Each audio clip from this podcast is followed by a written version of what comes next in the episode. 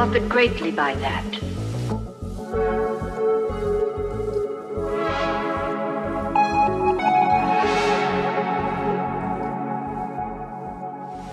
And then would be able to cure brains damaged by insanity,